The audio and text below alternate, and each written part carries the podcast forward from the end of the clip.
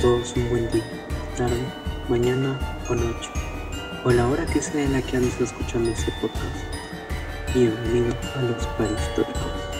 Hablaremos de sucesos paranormales, fantasmas, mitos y leyendas urbanas de nuestro Perú.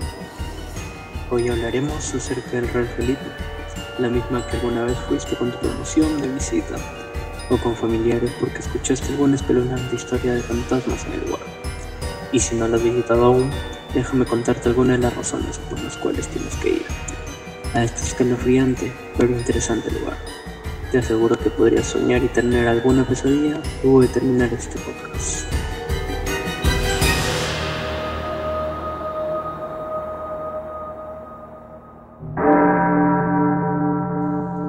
No es raro pensarlo o escucharlo, ya que tiene cerca de 300 años de antigüedad, construida en 1747 para defender el puerto de los ataques piratas.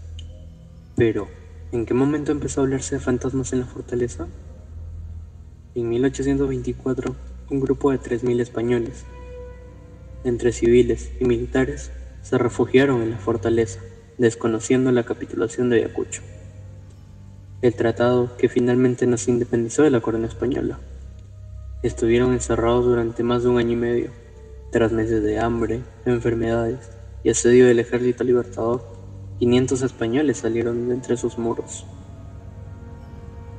2.500 perdieron la vida, con mucho sufrimiento, lo que muchos aseguran que quedó plasmado en presencias fantasmales que vagan por el lugar, entre llantos y lamentos, que aseguran se pueden escuchar a cualquier hora del día.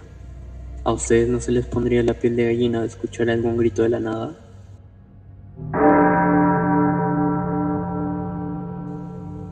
El soldado suicida.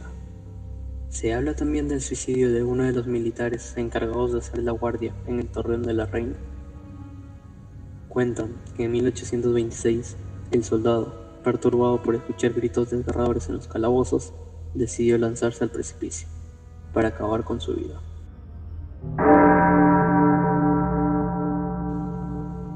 El Caballero de los Doce Cañones. Un fuerte impenetrable que muchos aseguran emana gran actividad paranormal. Es la edificación llamada el Caballero de los Doce Cañones. Según los guías de la fortaleza y psíquicos que visitaron sus ambientes, en este lugar se pueden escuchar tenebrosas psicofonías que le pondrían los pelos de punta al más escéptico. Su nombre viene de los doce agujeros que tienen sus paredes exteriores, que servían para colocar los cañones y atacar a quienes querían penetrar sus muros. Muchos murieron allí, en defensa de la fortaleza, por lo que recibió el nombre del Corredor de la Muerte. El niño fantasma. También se habla del fantasma de un niño que tendría aproximadamente dos años de edad. La prueba de ese espectro se encuentra en la casa del gobernador, donde misteriosamente es posible hallar las huellas de sus pies. Incluso existe un pequeño cementerio que muchos no se atreven a visitar debido a la gran carga paranormal que se experimenta en el oscuro lugar.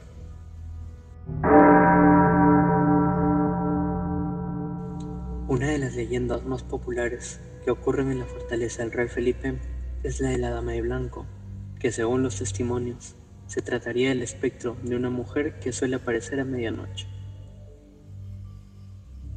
Esta mujer suele aparecer en la puerta del Torreón del Rey.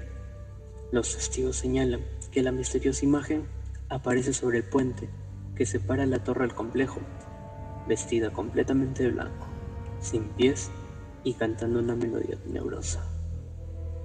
La desconocida mujer fantasma al parecer, sería una de las muchas mujeres de familia realista, que en medio de las guerras de independencia buscó refugio en el Real Felipe durante el asedio patriota al mismo. Estas historias han sido corroboradas por los propios militares y guías turísticos que trabajan en la fortaleza, quienes además aseguran haberse encontrado en más de una oportunidad con uno de estos fenómenos. El silencio que hoy puede sentirse entre sus pasillos y ambientes se contrasta notoriamente con el estruendo de los cañones y los gritos de dolor que alguna vez ensordecieron cada rincón de este lugar. Y los espectros de hoy bien pudieron ser los hombres que en ese entonces le defendieron con su vida.